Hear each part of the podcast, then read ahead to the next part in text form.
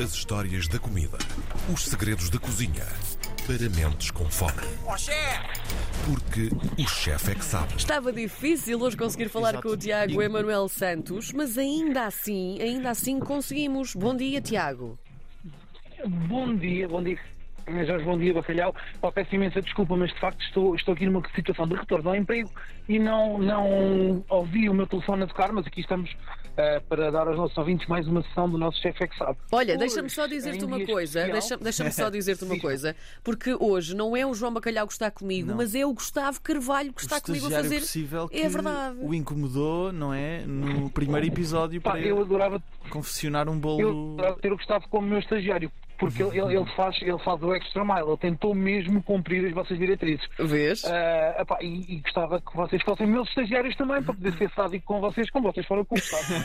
Portanto, não se faz comer um bolo, um bolo da proveniência estranha. Mas podíamos pôr o Gustavo, Karina, não sei se é boa ideia, a poder recolher iguarias das nossas viagens pelo mundo fora. Claro que sim, claro que sim. A viagem vai ser uma vai ser uma viagem ao meu âmago hoje. Ah, hoje é o meu último dia, ou melhor, é o meu retorno ao trabalho, estive de férias. Estou felicíssimo, contentíssimo com os novos projetos que aí vêm este ano e resolvi partilhar com os nossos ouvintes uma coisa que me pedem muitas vezes, que é o que é que tu comes quando estás em casa, o que é que tu comes quando estás de férias e hoje vai se chamar um episódio decadente, porque vou falar de todas as coisas temos 15 dias, bem, de algumas, no fundo, para podermos partilhar com os nossos ouvintes e eles poderem inspirar-se a fazer lá em casa. Algumas delas com ascendência e com inspiração nas nossas viagens também percorrido e que continuaremos na próxima semana já num novo continente, neste caso na próxima semana vamos para o continente africano, que é um continente mesmo desesperado mas com um património gastronómico muito rico. E começando por coisas ricas, Karina Jorge, sabes qual é que foi a melhor coisa que eu fiz este Não consegui ouvir o, o, a totalidade da Estamos questão que me fizeste. de barro? Perdemos-te um bocadinho, perdemos-te um bocadinho. Desculpa, eu estava a dizer que para vocês terem noção da decadência, eu vou-vos contar um- uma das peripécias, uma das melhores coisas que eu comi na minha vida, que foi feita nestas últimas férias. Sim. Foi inspirada nos cozidos de pote de barro feito pelos lavradores da zona de Porto Alegre, em que as pessoas montavam carnes, enchidos, legumes num pote, numa ânfora de barro e que deixavam à beira do lume a cozinhar muito lentamente. Estamos a falar de um cozinhado que leva cerca de 16 horas a fazer e não é muito fácil de fazer neste inverno. Acendemos uma fogueira para nos aquecermos, colocamos o pote de barro com tudo montado por camadas, começamos com a nossa couve portuguesa, como não podia deixar de ser, as nossas carnes com ossos gelatinosas, aba de vaca, ca- cabeça de porco fumada, focinho fumado, chouriço de carne, eh, um pouco de entrecosto de leitão Hum. e vamos montando as carnes todas por camada neste pote. Terminamos com os nossos enchidos tradicionais, a nossa morcela de botelha, o nosso chouriço de sangue, o nosso chouriço de carne, as nossas batatinhas e cebolas, todas encostadas às farinheiras e ao chouriço de sangue para absorver todo este sabor. Tapamos o- com uma folha de couve galega o topo, fazemos uma tampa de couve e colocamos ao lume, à brasa. E quando, digo, quando eu digo colocar à brasa, é colocar a 5 cm da brasa a apanhar calor irradiado, sensivelmente isto. Ui. E de hora em hora rodamos o nosso pote. Ora bem, ao fim de 16 horas, posso-vos dizer que este cozido à portuguesa, que não leva uma grama de água, portanto os ingredientes são todos colocados a seco Hum. e cozinham só no líquido que exudam, fica das coisas mais deliciosas e mais pecaminosas que eu alguma vez comi na minha vida. E é uma tradição bem portuguesa, inspirada nos cozidos em ânforas argelinas, que existe até hoje e que nós trazemos para este legado muito, muito, muito interessante. Depois fiz outra coisa, Karen Jorge, que eu sei que tu não és fã. Acho que és tu, não sei se é o João, se Diz. meter esta inconfidência vais-me corrigir.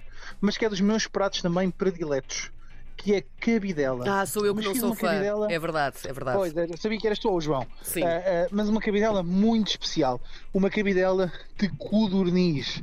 E, portanto, arranjei umas belas de meus codornizes, com sangue de codorniz, e fazer uma bela cabidela de codorniz num Hum. pote de ferro.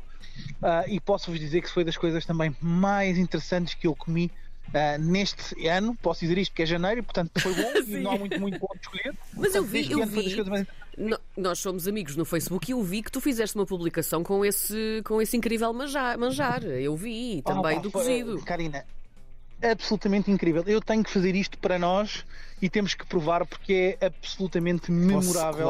Como é que uma coisa tão ancestral e tão tradicional funciona tão bem. O Gustavo fica responsável por ir buscar o vinho Malbec ao Chile, que nós vamos precisar para este prato em particular. Coitadinho. É, é uma semana que tenho, não é? É só uma semana. Sete É só uma semana, uma semana. Sim, mas, mas pronto, mas é assim, tendo em conta que a viagem são 24 horas, acaba por poderes ainda ter 5 dias úteis no Chile para Ora comprar bem. uma garrafa de vinho, passear, tudo à conta da, da, da RDP, portanto parece um bom negócio. Estou a ser Sim, teu sim, amigo, estou a sim, ser teu sim. amigo. Muito obrigado. Depois continuamos com uma coisa importantíssima na cozinha portuguesa, Karina Jorge, e foi uma surpresa incrível feita pelo chefe Vítor Silva do restaurante Trás da Orelha. Uhum. Eu cheguei a Torres, ah, à casa particular deste chefe, que era dono deste restaurante, e vejo o senhor a laminar fatias de broa. Hum. E eu fico intrigado porque nós vemos broa, né? nós, nós que somos gordos de alma, eh, olhamos para as broas e ficamos assim, bem, temos um encontro marcado, né? deu match. Eh, e portanto, como deu match, eu olho e ele disse-me, e eu ia comer um pedacinho de broa, e ele diz-me: Não, não comas um pedacinho de broa, vamos trazer algo muito mais especial. Lá está a decadência, não é? E ele pega-me naquela broa, Karina Jorge, e frita em banha de porco caseira Ai, dele e depois de tirar aquela banha, aquela broa de milho dourada com aquele golden crispy, estás a ver que parece assim o melhor nugget de farinha de milho que alguma vez tu comeste na vida. Sim. Ele pega numa fatinha, uma fatia de toucinho branco salgado do próprio porco que ele fez a banha, corta extremamente fininha, coloca em cima do pão de broa de milho, aquela banha começa a derreter, fica translúcida, transparente. E tu colocas na boca e é, à falta de melhor termo, simplesmente o paraíso. É, é a melhor expressão de gastronomia portuguesa que existe, que é gordura, um pão de milho frito em gordura de porco, servido com fatias de gordura de porco salgado.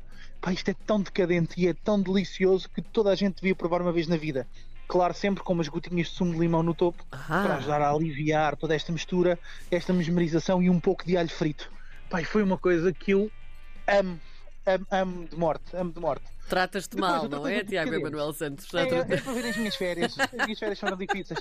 Foram difíceis. Eh, confesso que numa das minhas decadências das férias lembrei-me de ti, Karina Jorge, é Uhum. verdade. Ah, e porque estava a provar um maravilhoso, um maravilhoso bolo rei. Sim. Um bolo rei feito com massa, massa artesanal. Aliás, passa a publicidade daquele que para mim é o melhor bolo rei que eu conheço. Não é o melhor do país, é o melhor que eu conheço. Que é feito na Pastelaria Império em Torres Vedras. Quem quiser provar está sempre a tempo. Costuma haver ao longo do ano, em alturas festivas Uhum. é mesmo delicioso, é muito bom.